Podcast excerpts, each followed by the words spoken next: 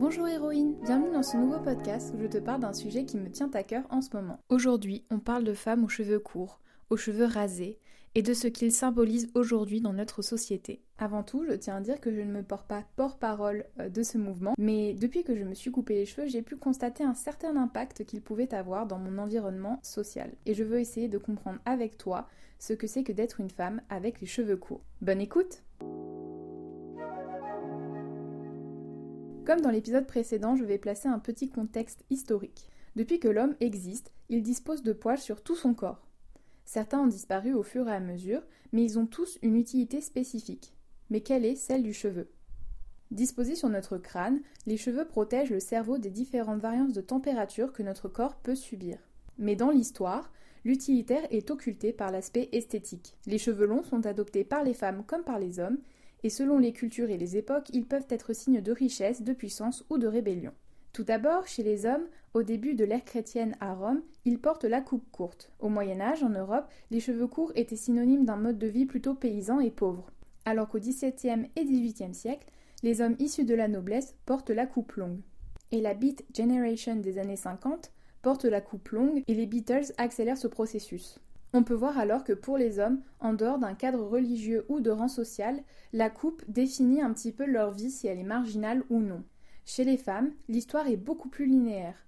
Les cheveux longs restent symboles de féminité et est gardé à toute époque. C'est grâce à des mouvements féministes que l'on remet en question l'aspect réel des cheveux longs des femmes. L'écrivaine Suzanne Brown Miller questionne la sexualisation des parties non sexuelles chez la femme, dont la longueur de la chevelure. Je cite L'acte de relâcher sa longue chevelure auparavant attachée est souvent interprété comme un relâchement des inhibitions, un signal de la disponibilité sexuelle. Et c'est le genre de choses qu'on peut comprendre notamment dans les contes, comme réponse, où ces cheveux sont clairement un atout de séduction, mais aussi utilitaire. Les cheveux sont aussi des symboles dans certaines religions et peuvent être synonymes de provocation érotique. Attention, ce n'est pas seulement la religion musulmane qui pense ça, mais il y a aussi le christianisme et le judaïsme, où on demande aux femmes de se couvrir les cheveux. On peut déjà voir ça quand on va dans un couvent par exemple. Et dans une église, on devrait se couvrir les cheveux en tant que femme. Dans l'histoire, les cheveux des femmes sont aussi synonymes de libération, ou même d'oppression, notamment dans ces deux exemples. La coupe courte chez la femme en France s'installe dans les années 20, après la guerre. Les femmes ont eu besoin de travailler et donc de se libérer de ce poids des cheveux longs. C'est le triomphe de ce qu'on appellera la garçonne, et représente le mouvement des années folles et le développement de la femme androgyne. En l'occurrence, on peut voir totalement contraire à la fin de la Seconde Guerre mondiale, où les Françaises ayant collaboré se font tondre sur la place publique. Cette punition symbolise donc la perte de féminité. Rentrons dans le vif du sujet du cheveu politique. Je vais d'abord te parler de l'afroféminisme. Le cheveu devient une arme politique féminine dès les années 50 où les femmes afro-américaines revendiquent le port de la coupe afro pour exprimer leur liberté et affirmer leurs origines. On sait qu'aujourd'hui, la discrimination capillaire, si on peut l'appeler ainsi, existe toujours, notamment dans le domaine professionnel, où les femmes noires notamment doivent cacher leurs cheveux bouclés ou afro. C'est clairement du racisme, et ces cheveux crépus réprimés deviennent donc une arme complète contre le racisme. Il y a quelques années, Rokaya Diallo, journaliste féministe antiraciste, décide de garder ses cheveux naturels et elle dit Le défrisage par le temps qu'il me prenait n'était tout simplement plus compatible avec mes idées.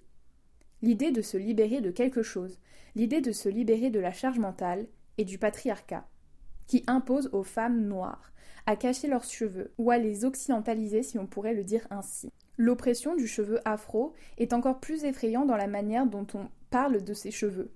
On les dit sauvages, indomptables, extrêmement sèches ou toute autre phrase qui sont oppressantes et déshumanisantes. En 2015, le magazine Voici titre son article sur le film Chocolat, incarné par Omar Sy, comme frisant le ridicule. Vous êtes du genre à prendre ce genre d'événement à la légère en disant ce sont des imbéciles ou est-ce que vous le prenez euh, avec une vraie colère? Non, j'ai appris à plus me mettre en colère face à ça, moi. J'ai appris à prendre du recul par rapport à ça. Parce que justement, c'est fait pour, euh, pour, pour nous mettre en colère. Et donc, il faut justement, face à ces, ces choses-là, ne pas avoir la réaction qu'ils attendent. J'ai plutôt de la peine pour eux.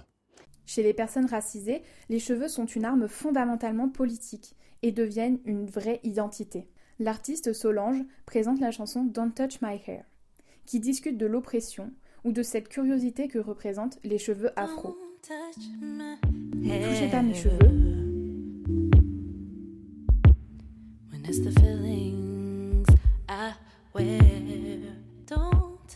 Ne touchez pas mon âme. Ne touchez pas ma couronne.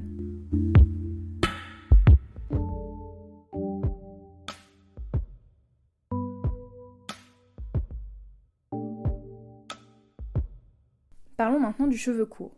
En 2007, c'est une des images de femme qui m'a certainement le plus marquée quand j'étais petite fille. La chanteuse Britney Spears se rase le crâne elle-même devant une horde de paparazzi. Non, ce rasage de crâne n'est pas fondamentalement l'expression de la folie de la chanteuse, mais c'est surtout un pied de nez à celles qui ne cessaient de contrôler son image. What do you think it'll take to get the paparazzi to leave you alone? Um, I don't know. I don't know. Is that one of your biggest wishes? yeah, it's okay. Ce geste a marqué profondément les esprits et a créé beaucoup de débats. Pourquoi, depuis les années 2000, les jeunes femmes qui se coupent radicalement les cheveux font autant couler d'encre Parce que notre œil n'est pas habitué à cela. On ne voit pas toujours les femmes racisées avec leurs cheveux naturels, ou elles ne sont tout simplement pas disponibles à l'écran. Et on voit peu de femmes avec le crâne rasé ou la coupe courte. La représentation est donc un fondement de la construction de soi et de ses goûts. En demandant des témoignages sur Instagram, j'ai pu discuter avec Julie, qui s'est coupé les cheveux courts pour la première fois à l'âge de 17 ans. Elle m'explique qu'elle était la seule fille, hormis ses professeurs, à porter le cheveu court, et que les regards sur elle étaient beaucoup plus pesants. Dans notre discussion et les différentes recherches que j'ai pu faire, quelque chose est ressorti. Se couper les cheveux en tant que fille peut avoir deux revers de médaille. Avec les cheveux courts, Julie se sent plus femme, plus mature, ou du moins c'est ce qu'on lui dit. Mais dès qu'elle s'est rasé les cheveux, cela change la donne. Devenue pas assez féminine, on peut remarquer que la critique sur les femmes est d'autant plus virulente lorsqu'elles vont dans les extrêmes. Au sein de l'espace public, ta coupe de cheveux peut influencer ton genre ou ton attirance selon les autres. C'est ce que j'ai pu remarquer grâce à Camille et son témoignage qu'elle me donne ici. Bonjour, je m'appelle Camille, j'ai 18 ans. Mon pronom est elle. Je suis une colleuse, activiste, militante j'aime beaucoup la réalisation et le cinéma aussi. J'avais 18 ans quand je me suis coupé les cheveux et je les ai coupés pour deux raisons. À la fois pour avoir moins chaud l'été, mais aussi pour les donner à une association qui allait les revendre afin de faire des bourses euh, pour aider des femmes en situation de précarité à s'acheter des perruques, des femmes ayant perdu euh, leurs cheveux suite à des séances de chimiothérapie. Juste après euh, qu'on m'ait coupé les cheveux, je me sentais un petit peu excitée parce que c'était tout nouveau et puis aussi je me sentais beaucoup plus légère car j'avais les cheveux plutôt longs et ils sont devenus très courts. J'ai eu des remarques là-dessus. On m'a dit, pas mal de gens m'ont dit que ça m'allait bien. J'ai été mégenrée une fois par un, papy qui m'a dit que j'étais un bon garçon alors que j'étais en train d'attacher euh, l'antivol de mon vélo. Et euh, récemment, un ami m'a dit que euh, ma coupe faisait queer, mais c'est absolument pas, c'était absolument pas le but de ma démarche en fait en me coupant les cheveux. J'ai pu voir dans mes recherches des témoignages assez symptomatiques d'une éducation très genrée et peu éduquée sur les orientations sexuelles. Avoir les cheveux courts et une expression de genre dit féminine, c'est forcément être lesbienne selon la société. En fait, on peut remarquer que le poil en tout rapport laisse un message dans l'esprit collectif. Si on les laisse pousser ou non, si on les colore, la manière dont on les coiffe, ils ont tous une connotation. Comme tu peux le savoir que les cheveux blancs symboliseraient la vieillesse. Mais selon moi, une femme aux cheveux courts ne signifie pas qu'elle soit lesbienne, bi ou toute autre orientation sexuelle. Mais on peut se poser la question de la recherche d'une safe place et d'une reconnaissance.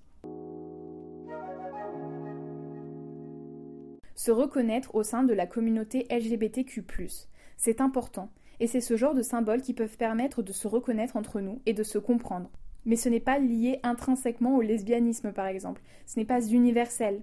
Cette vision très archaïque de la femme lesbienne s'est peut-être aussi accentuée par la vision de Monique Wittig, écrivaine, qui pense que les lesbiennes ne sont pas des femmes, car elles se défont de ce carcan esthétique féminin et qu'elles relationnent avec des femmes. Pour elle, être une femme, c'est être oppressée par les hommes car on relationne avec elles. Donc les lesbiennes ne seraient pas des femmes. Elles ne portent pas l'oppression féminine, donc elles ne seraient pas des femmes. Monique Wittig est très connue et a fait polémique à cause d'une phrase en particulier qui dit Les lesbiennes ne sont pas des femmes, puisque euh, par définition, pour elle, les femmes euh, ne prennent de sens, enfin le terme, la classe femme ne prend de sens que dans la relation d'exploitation avec la classe des hommes. Et donc si on est lesbienne, nous sortons de euh, ce système d'exploitation, nous décidons de ne relationner qu'avec des personnes qui ne sont pas dans cette dynamique euh, classe sociale dominante masculine, classe euh, sociale dominée féminine. Et donc, comme elles s'extraient de cette logique euh, de domination, elles ne font plus partie de la classe des femmes, puisque la femme ne prend de sens, je le répète, que dans la relation de pouvoir avec l'homme. Pour plus d'informations, je t'invite à aller voir la vidéo de l'acarologie qui parle de son livre qui sera dans la barre d'informations. C'est très intéressant. Effectivement, se couper les cheveux courts en tant que femme ne signifie pas fondamentalement que tu t'es trouvé dans ton genre ou dans ta sexualité. Mais c'est quand même important dans la construction de ton physique et de ta morale. Et les cheveux, ça peut être l'expression de soi. Et c'est ce que le témoignage de Moon va te présenter. Je m'appelle Emma, mais tu peux aussi m'appeler Moon. J'ai 20 ans. Je suis artiste photographe euh, non binaire, assigné fille à la naissance, également euh, étudiant euh, à l'école des beaux-arts. J'ai coupé mes cheveux pour la première fois à 17 ans, en coupe garçonne, parce que euh, j'avais besoin d'affirmer mon identité et c'est le moment où j'ai découvert euh, que j'aimais les filles. Et du coup, c'était euh, un petit peu une libération et une sortie de la honte. Ensuite, j'ai laissé recouper mes cheveux et à mes 19 ans, j'ai décidé de me raser le crâne alors que j'avais les cheveux aux épaules parce que j'avais besoin de ce truc-là pour comprendre mon identité, pour grandir c'était aussi un rêve que j'avais depuis pas mal d'années de me raser le crâne et je savais que je voulais le faire dans ma vingtaine, sauf que c'est arrivé beaucoup plus tôt parce que l'envie c'est la graine s'est posée dans ma tête et, à un moment il fallait que je le fasse. Euh, mon sentiment directement après, ça a été un sentiment euh, très empouvoirant. J'ai fait ça euh, pendant une soirée avec des amis que j'avais planifié. Je voulais absolument que ce soit mes copains qui le fassent et moi qui passe le premier coup de rasoir. C'était un moment hyper décisif dans ma vie et dans ma vingtaine. Euh, du coup, euh, le sentiment après, c'était quelque chose d'extrêmement libérateur. Découvrir mon visage, euh, le premier truc que j'ai dit devant le miroir, c'était c'est moi, c'est vraiment moi. Et juste après, je suis sortie dans la rue alors qu'il faisait encore tout froid et il y avait le vent qui venait dans mes cheveux et c'était incroyable et vraiment une des meilleures soirées de ma vie. Mon sentiment maintenant, c'est que c'est la meilleure décision que j'ai jamais prise. ça a énormément changé ma perception de moi.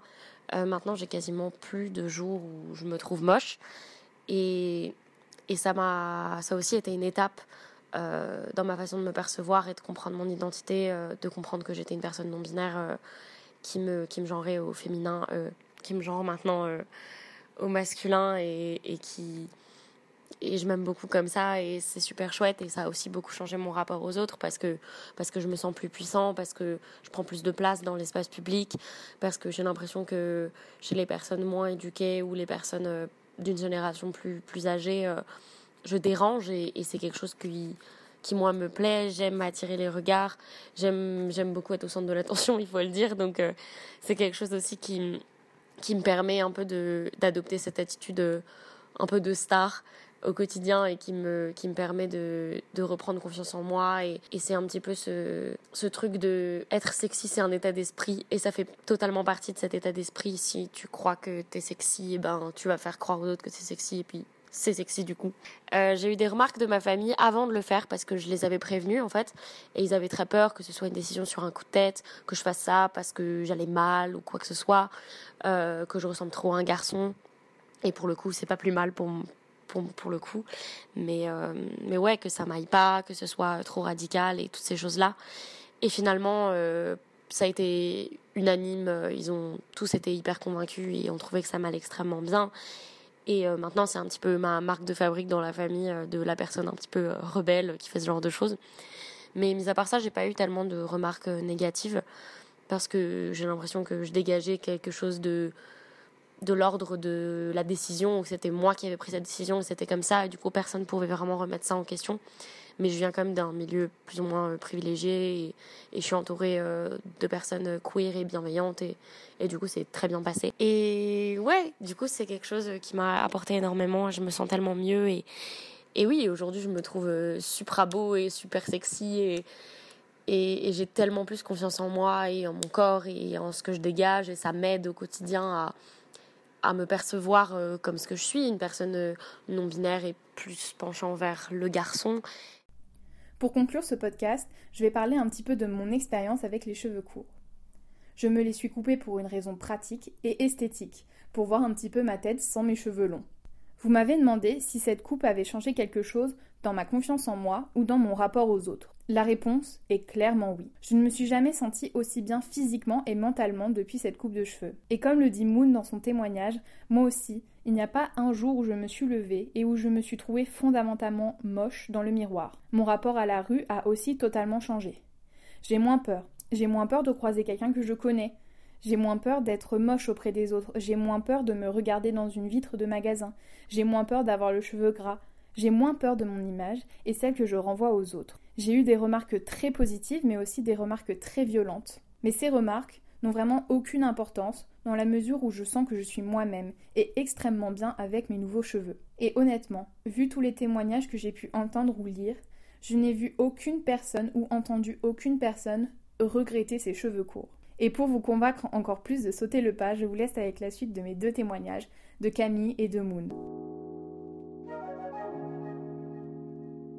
Maintenant, je trouve que je fais plus mature et j'aime beaucoup l'image euh, que je renvoie avec mes cheveux plus courts, mais surtout que je renvoie à moi-même. Hein. Je les ai pas, je ne les ai pas coupés pour, euh, pour les autres. C'est pour moi. Je trouve ça beaucoup plus pratique et élégant. J'ai un seul regret. Euh, j'avais commencé à accumuler une collection de nœuds à mettre dans les cheveux. J'adorais ça. Et maintenant que j'ai les cheveux courts, je ne peux plus euh, mettre des nœuds dans mes cheveux. Et je me trouve superbe et j'adore mes cheveux comme ça. Voilà, bisous. Et c'est vraiment la meilleure décision que j'ai prise de ma vie et, et c'est quelque chose que, que je conseille à tout le monde et que c'est vraiment un truc à faire une fois, au moins une fois, si c'est pas déjà une méga addiction après. Mais, euh, mais voilà. Merci de m'avoir écouté. Merci à celles qui ont participé à ce podcast et qui m'ont livré les témoignages. Alors, qu'est-ce que tu penses du cheveu court? Est-ce que ce podcast a fait cogiter sur la condition de tes cheveux et de leur impact politique et libérateur? N'hésite pas à me dire tout ça dans les commentaires. Merci beaucoup d'avoir écouté, je te retrouve bientôt pour un nouvel épisode. Au revoir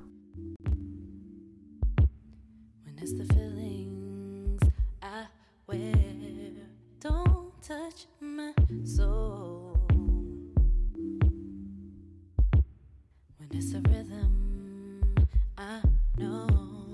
Don't touch my crown.